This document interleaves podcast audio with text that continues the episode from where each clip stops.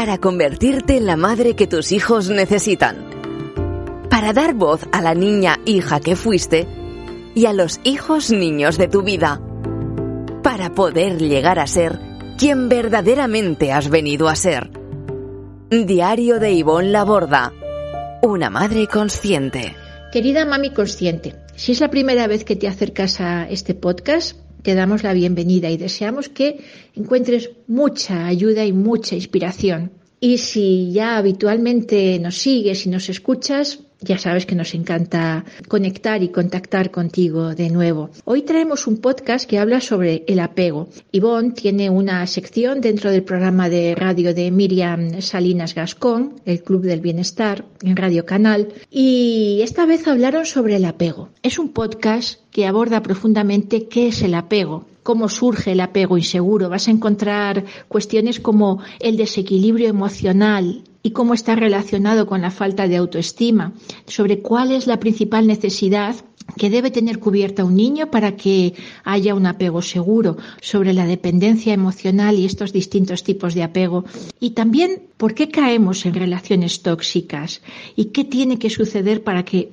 el niño goce de una buena etapa de independencia. Esto y mucho más es lo que te vas a encontrar en este podcast que empiezas a escuchar ahora. El apego se da en la infancia. Nacemos y nacemos dependientes de cuidado, de mirada, de atención, de alimentación, de que nuestras necesidades sean satisfechas.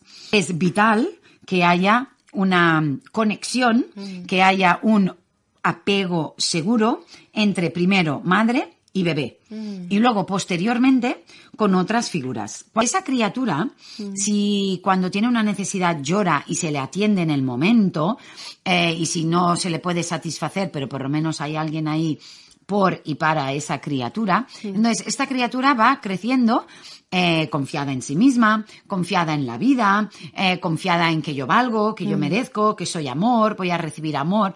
Apego es esta primera etapa de vida donde el infante, bebé, niño, necesita, no elige. Un niño no puede elegir lo que necesita.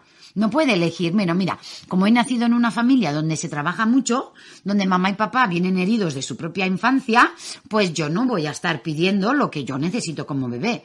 Me voy a callar, no voy a llorar, no voy a, tener necesidades, me voy a anestesiar para no molestar. El niño no puede hacer eso. Mm. El niño nace y sabe que necesita cositas para irse desarrollando. Y apego es esa primera fase. Yo digo que si ha habido una buena etapa de apego, o sea, de dependencia con esa mamá y adultos referentes, habrá una buena etapa de independencia. Mm. Y siempre lo vemos como un poquito al revés. No tengas demasiado al niño, no le atiendas demasiado, no lo cojas demasiado, no duermas con él, tenlo para, para crearle, para que sea autónomo, mm. para que sea independiente. Y totalmente, y, precisamente es al revés.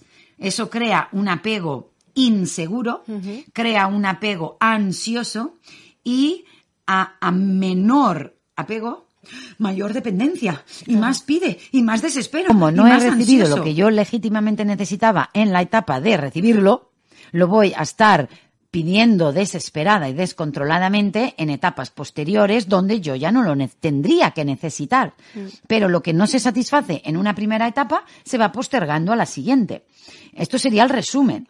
Entonces ponemos em, desarrollar diferentes tipos de apego que ya no son sanos y seguros. Eh, como hemos comentado al principio, eh, John Browley eh, comenta cuatro. El primero, que es el sano, es el seguro, que no significa satisfacción 100%, sino satisfacción en la medida de lo posible y que un niño, pues, ahora bien, cuando hay mucha desatención, mucha falta de presencia, mucho abandono desde la vivencia real infantil del niño. que es decir, yo te dejo, y, me separo de ti durante largas horas, eh, el bebé lo vive. ¿no? De una forma. Entonces, si está con otra figura sustituta, muy presente, muy pendiente, pero claro, imaginémonos que está, no lo sé, en una guardería, cada uno en su cunita, muchas horas, llorando, ¿no? O sea, cuando hay muy poca atención, o mm. incluso está presente mamá, o sea, presente en el sentido de físicamente, pero no está presente, ¿no? Y, entonces, eh, hay, como una, el apego este que le llaman ansioso. inseguro y que todo el rato no me fío, y aunque esté mamá, y, y lo que llamamos a veces alta demanda, y bueno, no sé, ¿no? Entonces, podría luego hay el, el, que le llaman evitativo. Vale. Em, ha habido mucho abuso emocional. Eh, se han puesto mucho las necesidades de los adultos. Los niños no se les maltrata, pero se les ignora, como que no están, no, no, no, no, como que no, no, no están muy presentes, son como invisibles. Entonces, ya no hay ni, ni esa, ay, dependencia, hay como una cierta indiferencia. ¿Está mamá? Ah, vale. No está, también. ¿No? Es mm. como no, no hay ni, ni, una actitud negativa de cuando la voy a buscar a la guardería, se enfada conmigo, me grita y me pega, que tú dices, ¿por, ¿por qué? Si quería estar conmigo, precisamente por eso, porque te ha echado tanto de menos, mm. que su manera de decirte te echo de menos es enfadarse ahora contigo.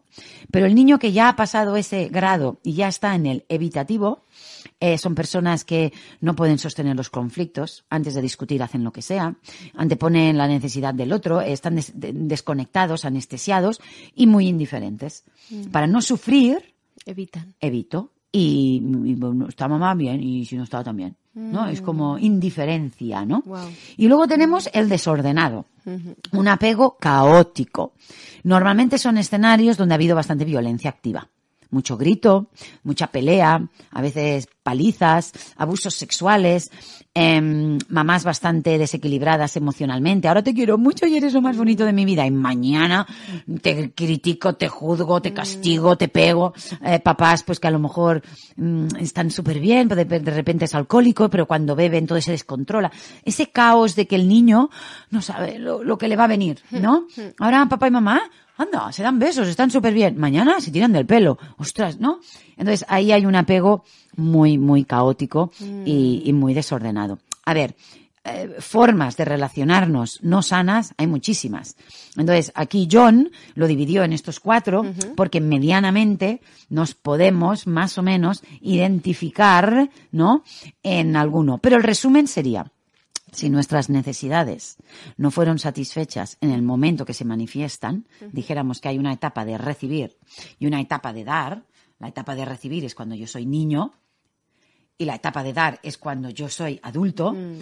cuando esto se invierte, que el niño tiene que estar pendiente de mamá y de papá, mm. satisfaciendo, siendo bueno, no haciendo esto o haciendo más de lo otro, ahí es donde se rompe ese apego seguro y ya estemos en el apego A, B, C o D, ahí ya o me vuelvo insegura, o me vuelvo súper tímida, o tengo grandes miedos, o tengo mm, ansiedad, o depresión, trastornos de alimentación, mm. y ahí emocionalmente me voy desequilibrando y afecta mucho mi autoestima, la autoimagen que tengo de mí misma. Mm. El no valgo, el no merezco, no soy suficiente, etcétera, etcétera.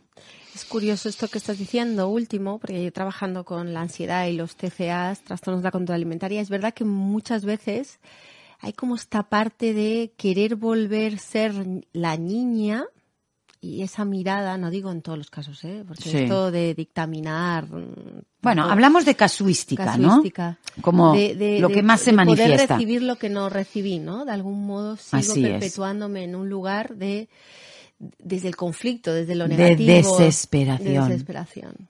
Y esa desesperación es de amor. En mm. cualquier forma. Mm. El amor que es en mirada, en atención, en valoración, en reconocimiento, en escucha, en contacto, en, vínculo. La, comida es vínculo oh, para nosotros. Eh, bueno, nuestro primer alimento. El primer alimento es el pechito de mamá. Y la relación con mamá. Porque mi alimento emocional es la relación con mamá. Cuando la relación con mamá, a ver cómo decirlo, ha fallado mm. desde el punto de vista del niño y lo que necesita, entonces mi relación con la comida va a fallar. Mm, o desde una mamá que tiene un comportamiento muy abusivo y tóxico, voy a evitar esa madre, entonces mm. voy a evitar la comida. O al revés, una mamá muy devoradora, muy controladora, muy posesiva, muy encima, es como me venzo a mamá, mm. me venzo a la comida y los atracones. Mm. Esto sería un resumen. Sí. ¿Ok? Ella es la experta en alimentación y nos puede decir mucho más. Mm. Pero ¿quién no se siente identificada en algún momento de nuestra vida que no hayamos tenido un toque con la alimentación? Ya sea por defecto o por exceso. o nos vamos de un lado al otro. Sí, así es. Te quiero preguntar para los que nos oigan, si hay algún rayo de esperanza, todos estos tipos de apegos que no son los seguros Mm. se pueden transformar en un apego seguro. Una persona que ha, ha- ha crecido en un apego eh, desorganizado, que de unido o evitativo o ansioso, Sí. se puede llegar a ser un apego Sí, seguro. Pero tenemos que poner luz y conciencia a eso, Mm. ¿no? Es como que esto es sombra, esto es oscuridad, esto es herida, esto es trauma, dependiendo de los grados, claro. Que, que, que no hayan colechado, no me hayan porteado, no es trauma. Pero que lo otro. Entonces, hay que llevar luz a la oscuridad. Hay que llevar conciencia. Aquí este programa, Sí. realmente, lo que estamos haciendo es nombrando unas verdades que duelen. Sí. Entonces, la verdad no es buena ni es mala, es la que es. Entonces, em, si yo me pongo en una posición de culpable y, y desconecto y no escucho más, porque esto me duele y no quiero, no quiero oírlo, no le estoy poniendo luz Total. a esa oscuridad y a esa sombra. Entonces no lo puedo revertir, ni en mí, ni el efecto que ha tenido sobre mis hijos. Entonces, si yo, esto me duele, pero yo te pido, sigue escuchando, ¿no? Sí. ¿Por qué? Porque a veces, cuando algo nos duele, yo a veces digo, sigue escuchando hasta que te deje de doler, Sí. porque te va a dejar de doler cuando tú veas que hay una salida, cuando tú veas que hay responsabilidad. Y cuando tú cambias la culpa por responsabilidad y el victimismo por acción, te das cuenta que todo repi- menos la muerte física, ¿eh? pero la- incluso la espiritual también, o la emocional, menos la física, eh, todo tiene remedio. No a 100%, pero si tú estás en menos 8, puedes estar en menos 2. Y si estás en menos 2, puedes estar en más 4. O sea, reparar, siempre podemos reparar. No es lo mismo reparar un coche nuevecito Sí. que, lo, que uno que ya tiene 20 años. Pero de 20 años también lo puedes llevar al taller y mejorarlo o cambiarle piezas. Entonces, lo primero que todo es aceptarlo y ponerle esa luz, es tomar esa conciencia. Sí, Yo remarco una cosa que me parece muy importante que acabas de decir, que yo lo hago como ABC para mí y es muy importante. Contra más me duele, contra más resistencia, más me tengo que ir para allí. Eso es. Es como, ya lo he aprendido, como es muy importante. Porque esto. eso es resistencia. Entonces lo evito, lo evito para no sufrir, pero ese es el apego inseguro que yo tenía en mi infancia. Pero eso estaba muy bien que tú evitaras estar al lado de esa mamá, o al lado de ese papá, o al lado de ese, porque eso te ayudó a sobrevivir. Lo que no te ayuda ahora de adulta, estar evitando todas las situaciones conflictivas, todas las situaciones molestas, todas las personas. A ver, si tenemos un vecino del quinto que es molesto y no es agradable, no hace falta que le vayamos a llamar al timbre, oye, ven, ven, que me vas a ayudar a sanar. No estamos hablando de esto, ¿eh? Pero sí estamos hablando de esas cosas que yo soy, que yo hago en mi día a día, con mi pareja, conmigo misma, con mi madre y con mis hijos. Eso me hace de espejo y eso me va a ayudar. O sea que ese malestar que nos dice ahora Miriam, ¿no? Que ella dice cuanto, ay, más me duele, más allá, es utilizar ese malestar a nuestro favor para convertirnos en mejores personas, en personas más sanas, en personas más sabias, en personas más lúcidas, en personas más iluminadas. Sí. Aquí una servidora que lo pasó fatalísimamente fatal. Y ahora, ay, cómo me gusta escucharte. Digo, ya, ya, ahora te gusta escucharme, pero no te hubiese gustado nada, ¿eh? Estar en mi sitio hace 35 años donde yo estaba sufriendo todo eso. Pero claro, ese lugar de dolor, esa toma de conciencia, esa transformación y luego lo pones al servicio de los demás. Entonces, e- estos son ejemplos Sí. de que realmente evitar nos ayuda a sobrevivir, pero sobrevivir no es vivir, Mm, totalmente. es no morir. Sí, sí, sí, sí. Volviendo a los apegos, si nos oyen y se sienten identificadas en ellas mismas, mira, yo me veo muy ansiosa, porque y eso luego también se repercute en las relaciones, Totalmente. como sobre todo en los vínculos relaciones de pareja, Sí. ¿no? Es donde quizás se nos vuelve a reabrir. ¿Dónde más? Primero ¿Dónde los más? vínculos de pareja, primero amistades, luego pareja y luego con hijos. Con hijos. Nos has dado una buena noticia que se puede revertir. ¿Cómo Mm. sería? ¿Cómo sería el inicio con nuestros hijos? Que vamos primero nosotras, nos, nos empezamos a sanar nosotras. ¿Se puede hacer en paralelo con En si somos mamás ya? Se puede hacer. En... Hombre, si no eres mamá, pues evidentemente trabaja en ti. Y si ya eres mamá, yo trabajaría en paralelo. En paralelo. Entonces, por un lado, te trabajas a tu niña interior, porque quien sufrió todo aquello no eres tú, la mujer, en mi caso, de 51 años, o la de 30, o la de 40, o 25, o 62. O sea, la mujer no lo sufrió, lo sufrió la niña. Esas heridas de infancia y adolescencia no resueltas se manifiestan a través de mí. Entonces, es como decir, con los hijos y con mi niña interior a la vez. Entonces, ¿conmigo cómo lo puedo trabajar? De varias maneras. Eh, yo siempre eh, hago la propuesta del silencio y de estar conmigo misma. ¿No? Cuando, eh, mm, es que me voy sola. No, no, tú no puedes hacer nunca nada sola. Porque lo haces mm. contigo misma o con otra persona. Pero solas no, no estamos nunca, no podemos, una persona no puede estar sola, porque está con, la persona con la que estarás el resto de tu vida. Y esto lo oímos un montón en consulta, ¿sí, o no? es que me quedo sola. Es que me siento sola. bueno, pues porque no estás conectada contigo misma. O sea, no estás con tu pareja, o echas de menos una amistad, o, pero sola no, no es que sola no podemos mm, estar, ¿no? Mm. Entonces, eh, de niños nos sentimos muy solos porque necesitábamos de esas figuras. Mm. Eso nos ha hecho pensar estoy sola. ¿Por qué? Porque no está mamá porque no está papá, porque no hay el adulto que yo necesito. Entonces, cuando no hay un otro, estoy sola. No, pero solo es en, bebé o en infancia, ¿no? Entonces, estar conmigo misma, en silencio. En silencio puede ser en la ducha, puede ser andando, puede ser cocinando. O sea, en silencio no hace falta que esté sentada meditativa, ¿eh? Pero también puede ser como, como cada una lo sienta, ¿no? Yo, por ejemplo, inmóvil no puedo estar. Porque estoy pendiente de mi cuerpo. Me pica aquí, me pica allá, hay que mi, la, rodilla, hay que no sé qué. Entonces no estoy conmigo misma, estoy en mi cuerpo que no me siento cómoda. En cambio, cuando ando, mm. cuando cocino, cuando hago macramé, cuando, ¿sabes? Es como una meditación, pero activa. No tengo que estar pensando, porque eso es mecánico, lo haces tú, tú, tú, tú, tú, tú, tú, pero ahí conecto. Yo, a mí me salvó mucho la escritura. Por eso yo en todos mis cursos y formaciones y talleres siempre ofrezco un eh, cuaderno de escritura terapéutica. Entonces, a mí me ayudó muchísimo escribir. Claro, yo me di cuenta luego, yo mientras lo hacía era mi escape. No, no había terapias en esa época o, no, nadie me acompañaba, pues yo escribía. Escribía desde el odio, desde la rabia, desde el amor, desde la mm, tristeza. Mm. Entonces le escribía cartas a todo el mundo. A mi madre, a mi padre, al exnovio, a mí misma, a la amiga, a la vida, a Dios, a, a todo, ¿no? Eso también ayuda. Escribirle una carta a tu niña interior, Pobrecita, lo que necesitabas, me sabe muy mal, pero ahora estoy yo, me puedo responsabilizar de ti.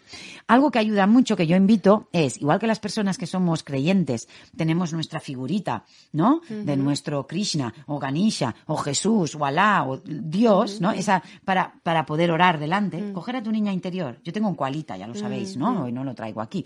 Pero, entonces coger algo, esa muñequita, ese nemalito, esa florecita, esa piedrecita, o una foto una foto. Y como tenerla presente. ¿Que ha gritado y amenazado? Tranquila, venga, que yo me hago cargo. Eso por un lado. Y con nuestros hijos, primero de todo, nombrarlo. Y si no, ir a repasar mis cuatro raíces para una crianza consciente en mi libro, en el segundo capítulo, o en la página web, que hay el ebook descargable gratuito no del libro entero, de las cuatro raíces. Y empezar por darles más presencia. Empezar por validar sus necesidades a pesar de que yo no las pueda satisfacer. Nombrar la verdad de tú necesitabas esto ¡oh! y te dejé llorar.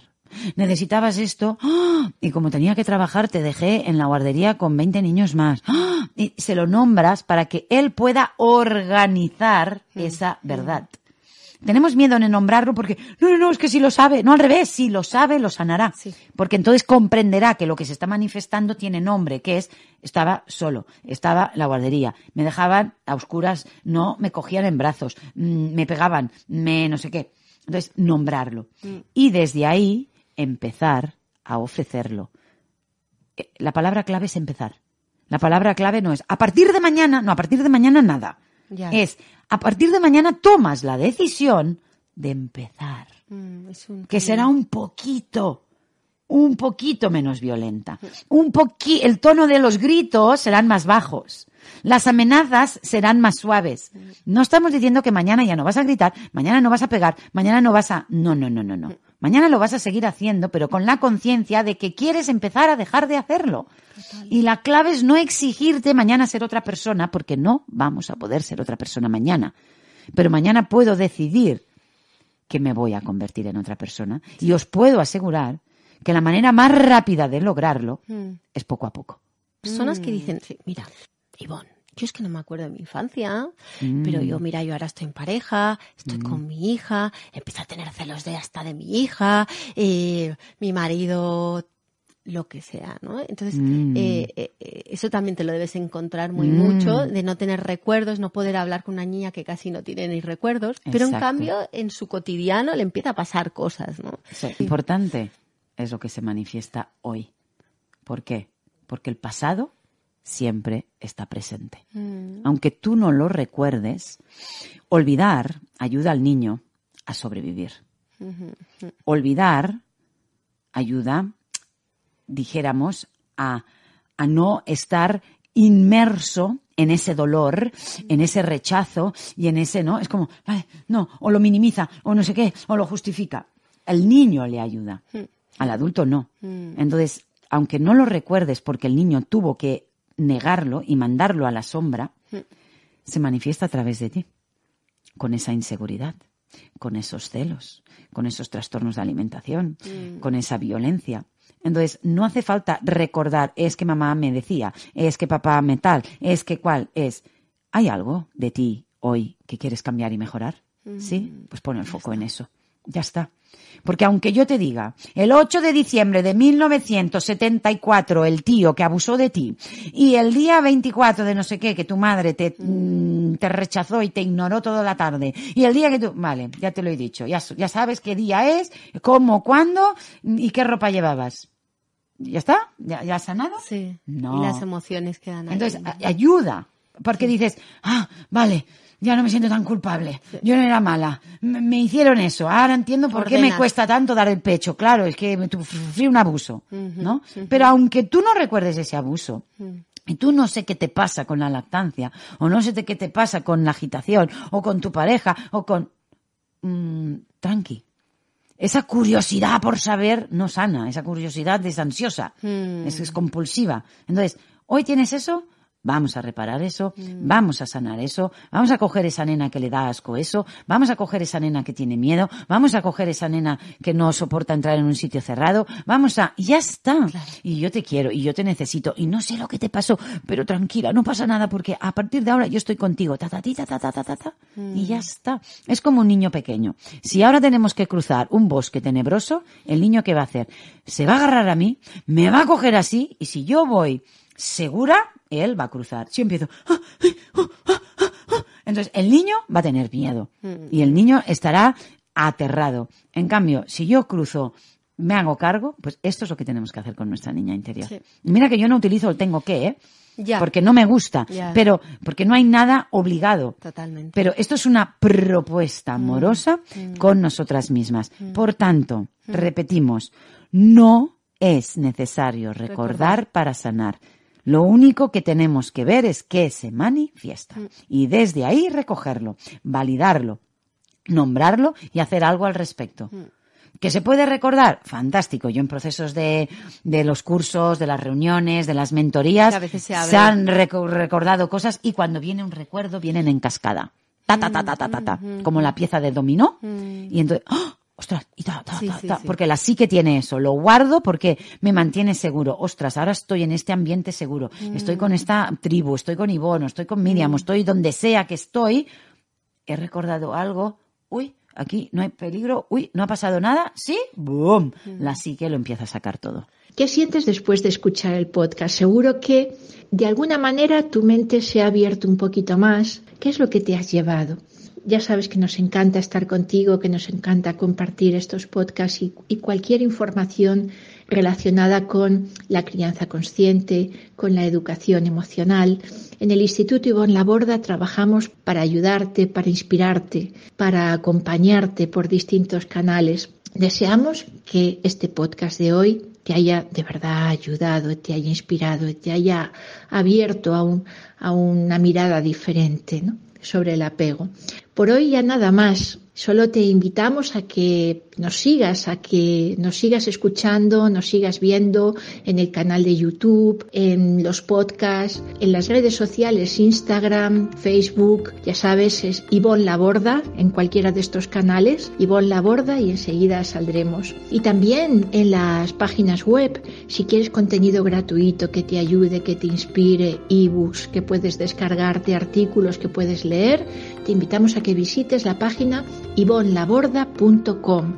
Y si quieres profundizar más, eh, formarte, pues la página institutoivonlaborda.com. Te dejamos con toda esta información, pero te dejamos solo por un poquito porque nos vemos enseguida. Un abrazo. Chao.